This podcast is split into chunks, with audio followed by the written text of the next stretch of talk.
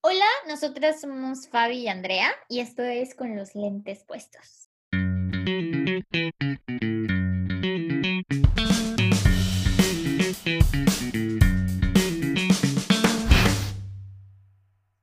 Bienvenidas sean todas. Fabi, no si es que hay alguien ahí. Ay, pues empecemos, amiga.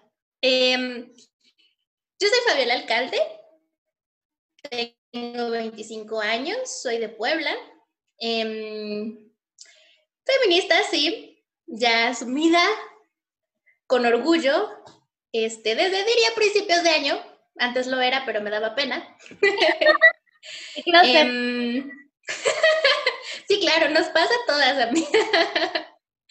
Orgullosamente mexicana, sí, claro, ¿por qué no? Em, estudié ingeniería en biotecnología. Tal vez no sea del interés de muchos, pero a mí me gusta decirlo porque mi trabajo me costó. Con una maestría también, que terminé el diciembre pasado. Em, justamente fue donde conocí a Andrea, aquí mi compañera y amiga querida. Tú, Andy, ¿quieres decirnos quién eres, por favor? Sí, yo soy Andrea González, eh, soy de Yucatán, soy mm, de sangre maya y tengo 25 años. Eh, soy ingeniera en desarrollo sustentable. También terminé mi maestría hace poco en ingeniería ambiental. Y como dijo Fabi, ahí fue donde nos conocimos.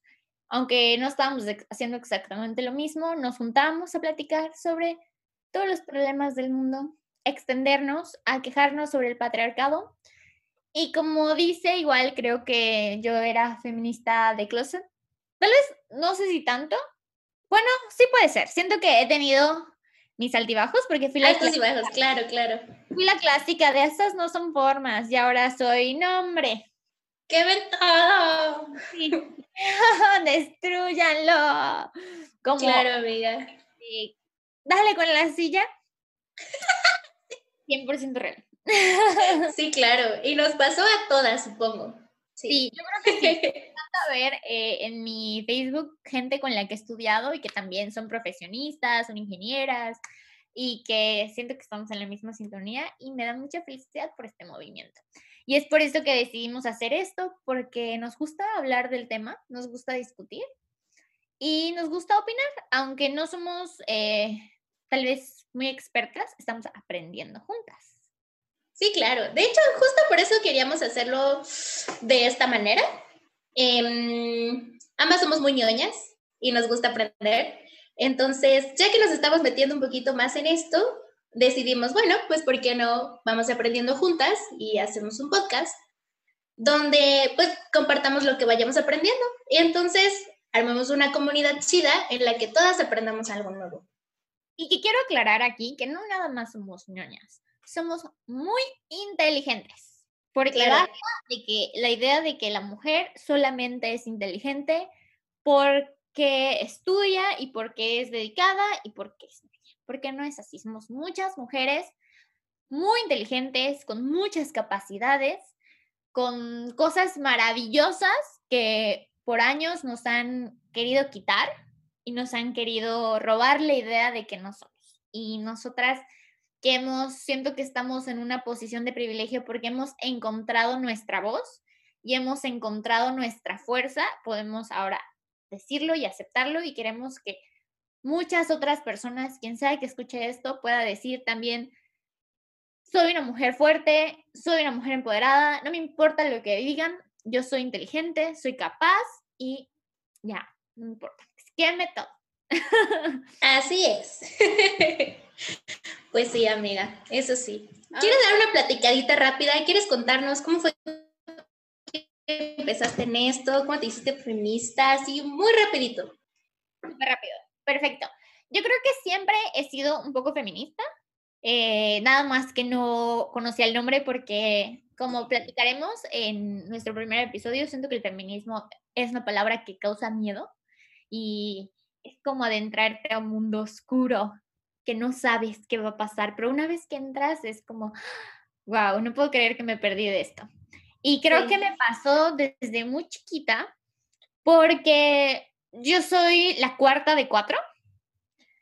Y el que me sigue, eh, o sea, es un hombre, mujer, hombre. Y yo. Y siento que me tocó aprender a defenderme. Y, no, no sentí la idea de que eh, tenías que obedecer. Al que me seguía era un hombre. Entonces, nunca sentí la idea de tener que obedecer, sino de defenderme porque me estaban. Ahora sí que, como dirían, no, me estaban dando chicotazos sin Y siento que igual la primera vez que creo que descubrí que era, bueno, no, descubrí que era feminista, pero la primera vez que me di cuenta que había una injusticia fue en el kinder, que una vez un niño me dijo como, no puedes jugar porque eres niña. Y entonces, eso me causó tanta molestia que agarré y le di un puñetazo en la nariz y yo sentí una injusticia porque no entendía por qué por ser niña no podía jugar con él. Y creo que ahí comenzó, ya luego, cuando fueron pasando los años y mi vida adulta, me di cuenta que existe el feminismo. Bueno, pues creo que pensándolo muy a fondo, es bastante similar porque soy la menor de dos hombres y que me llevan cinco y seis años. Entonces, igual estuvo rudo desde pequeña, por todos lados me llovía, yo ya no sabía por dónde hacerme, pero creo que también por eso mismo me di cuenta de muchas cosas y de cómo incluso desde mi casa, que éramos en algunas cosas tratados diferente, ¿sabes? O sea, con permisos, con a qué hora podía volver yo, pero ellos no, con quiénes podía salir yo, pero ellos no, cosas así, ¿sabes? Que yo decía, pero ¿por qué? Pero ¿por qué? Yo no lo entiendo. Sí, entonces creo que eso fue como eh, mi primer golpe de, oh, mira, mira cómo es el mundo.